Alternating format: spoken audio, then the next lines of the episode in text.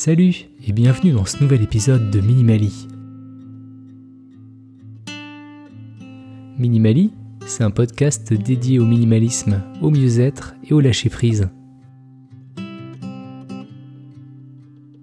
Suite au dernier épisode, où je donnais des conseils pour commencer le minimalisme, j'ai reçu quelques questions. Notamment des questions concernant le désencombrement physique, se séparer des objets. Comme j'aime bien répondre aux questions, j'ai décidé d'en faire un petit épisode. Si toi aussi tu as des questions sur le minimalisme, n'hésite pas à m'écrire sur hello.minimali.fr. Je serai vraiment super heureux d'y répondre.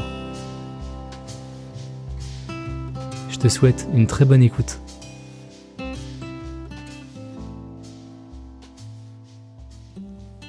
Alors, la première question qu'on me pose, c'est Comment déterminer quelles affaires on garde juste au cas où Ah oui, les choses que l'on garde juste au cas où. Bon, faudrait vraiment que je fasse un article là-dessus. Euh, bon, de mon côté, je suis contre les choses que l'on garde au cas où. La plupart du temps, ces choses-là sont jamais utilisées et prennent de la place pour rien dans nos tiroirs. Je peux te donner une règle pas mal que tu peux appliquer si tu hésites à te séparer de certains objets.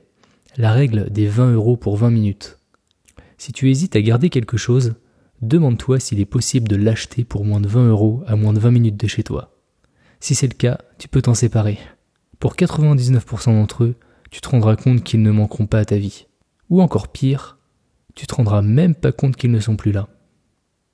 Et même si tu venais avoir besoin de l'un de ces objets, avec l'argent récupéré en revendant tous les autres, tu pourrais te permettre de dépenser 20 euros pour le racheter. Et comme je l'ai dit dans l'épisode précédent, Peut-être que quelqu'un autour de toi possède déjà cet objet et serait prêt à te le prêter. Donc voilà mes réponses. Si tu hésites vraiment sur certains objets, applique la règle des 20 euros pour 20 minutes.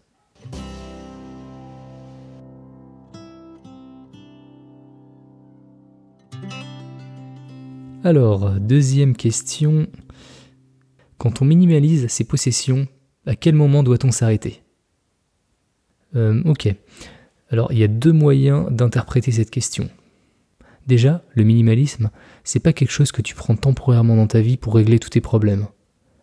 Donc le but, c'est pas de s'arrêter dès que tu te sens un petit peu mieux. Si on commence à s'en détourner, c'est assez facile de revenir vers ses anciennes habitudes de surconsommation. Là, on est sur de l'amélioration continue. On peut faire parfois des erreurs, c'est normal. Il faut apprendre à rectifier le tir. Donc ça, c'est la première partie de ma réponse. La deuxième interprétation de cette question, euh, ce serait à quel moment le processus de désencombrement pourrait-il aller trop loin?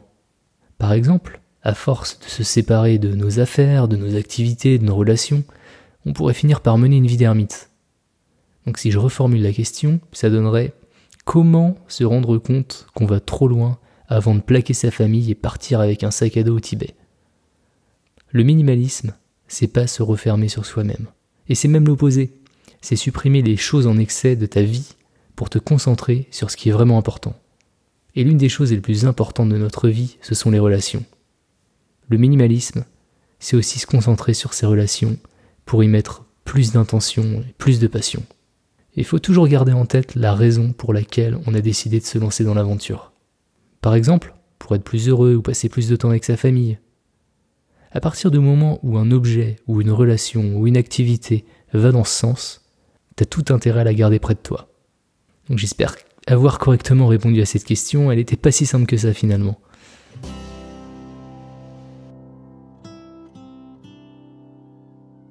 Troisième question, est-ce qu'on doit posséder seulement un nombre de choses définies? Ma réponse va être courte. Alors non, il n'y a pas de règles, tu possèdes ce que tu veux. Tu vois, moi par exemple, j'ai une petite collection de vinyles à la maison, et j'aime bien les écouter, j'aime bien les regarder. Ce sont des albums qu'on aime avec ma copine et qu'on aimerait faire découvrir à notre fille. C'est sûr, on pourrait très bien vivre avec Spotify seulement. Mais chaque album possède une histoire, et, je trouve qu'elle n'est pas bien véhiculée dans, dans les modes d'écoute d'aujourd'hui. Les chansons, elles se perdent dans des playlists, et on oublie l'œuvre de départ dans son intégralité.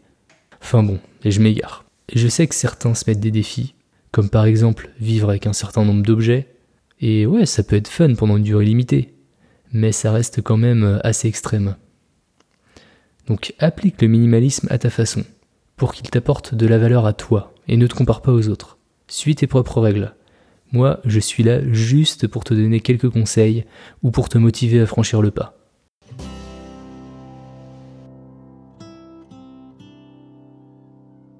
Autre question. Est-ce que euh, tu as déjà eu des regrets après t'être débarrassé de quelque chose? Alors au départ, euh, j'hésitais beaucoup avant de me débarrasser de certaines choses. La toute première fois que je me suis mis concrètement au minimalisme, c'était en effectuant le défi des 30 jours. En gros, euh, le premier jour, on se débarrasse d'un objet, le deuxième jour de deux objets, le vingtième jour de 20 objets, et ainsi de suite. Ça commence à devenir compliqué à partir du moment où tu dois te débarrasser d'une quinzaine d'objets par jour. Ça m'a obligé à tenir un rythme qui n'était pas forcément le mien, parce qu'à ce moment-là, j'avais encore du mal à laisser partir les choses. Et même quand elles me servaient pas d'ailleurs. Je crois que j'ai dû arrêter au 20 jour, j'ai pas réussi à finir le défi. Mais par la suite, quand j'ai repris le sujet avec un peu plus de détermination, j'ai appris à lâcher prise sur les objets. Et j'ai pour l'instant aucun regret sur ceux que j'ai pu donner ou vendre jusqu'à maintenant. Alors je dis pour l'instant, euh, parce que j'ai pas encore désencombré toute ma maison, j'y vais à mon rythme, et il reste encore pas mal de travail. Mais franchement, très honnêtement, je suis plutôt optimiste à ce sujet.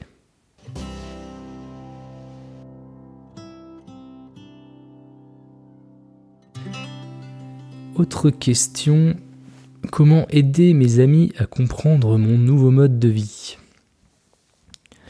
Alors là, je pense que ça dépend vraiment si tes amis sont ouverts ou pas sur ce concept. Déjà, euh, ne survends pas le truc. Fais pas genre, ouais, ça a totalement changé ma vie, tout est différent maintenant, j'arrive à distinguer des nouvelles couleurs que tu peux pas voir. Non, non, non. Je pense qu'il faut tempérer. J'aime bien dire que c'est juste une façon d'être un petit peu plus heureux. Et s'il me montre un petit peu d'intérêt, qu'il me demande pourquoi, je lui explique que ça me permet d'enlever pas mal de désordre dans ma vie, de stress et de pression. Je pense qu'il y a pas mal de monde qui aimerait avoir un petit peu moins de stress dans leur vie ou un petit peu moins de distraction.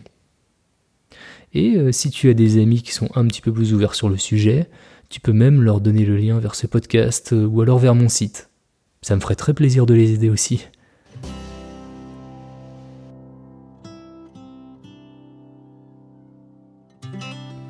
Question numéro 6.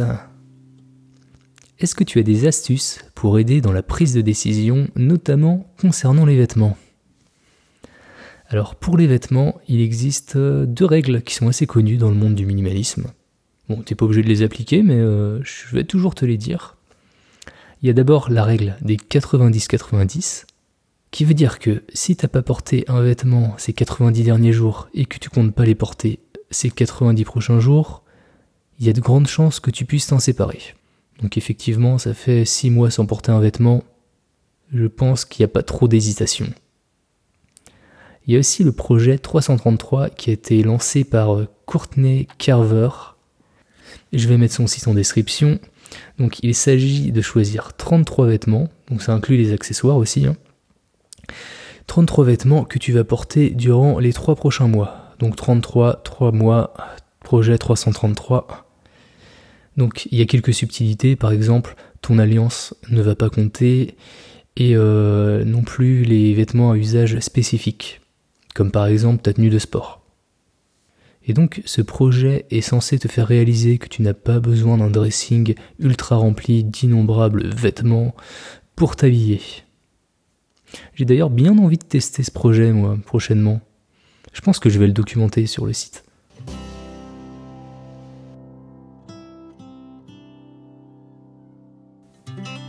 Et maintenant, la dernière question. Alors, je découvre le minimalisme, ça a l'air génial, mais j'ai tellement d'affaires que ça me prendrait des années pour tout désencombrer. Moi, je veux des résultats maintenant, comment aller au plus vite? Bon, ma première réponse, c'est que tu auras des résultats rapidement, même si tu t'y prends lentement. Les résultats arrivent très vite. Bon, par contre, si vraiment tu veux laisser derrière toi ton ancien mode de vie le plus vite possible, j'ai peut-être une solution pour toi. Euh, en fait, c'est exactement la même problématique qu'avait Ryan Nicodemus quand il s'est mis au minimalisme. Donc, Ryan Nicodemus Pour info, c'est un minimaliste très connu aux États-Unis. Son travail avec euh, Joshua Milburn est vraiment une source d'inspiration pour moi. Du coup, je vais également mettre leur site en description, n'hésite pas à y aller, il y a énormément d'infos. Donc pour en revenir à la question, quand il a compris les avantages du minimalisme, il a tout de suite voulu s'y mettre. il a donc commencé à réfléchir à une solution pour désencombrer sa maison rapidement sans passer pièce par pièce, objet par objet. Et donc il a organisé ce qu'il a appelé une packing party. En gros, il a fait comme s'il déménageait. Il a passé une journée avec son pote Joshua à emballer toutes ses affaires dans ses cartons. À la fin de la journée, sa maison était vide. Enfin, elle était remplie de cartons. Et il a continué à vivre normalement sa vie comme si de rien n'était dans ce même appartement. Et quand il avait besoin de quelque chose, bah, il le déballait, il le sortait de son carton. Et au bout d'un mois, il a finalement donné ou vendu tout ce qui restait encore dans des cartons. Alors oui, c'est une technique très radicale. Elle n'est pas simple à mettre en place, surtout quand on a une vie de famille. Mais en tout cas, au bout d'un mois, il y avait seulement des objets utiles et importants pour lui dans son appart.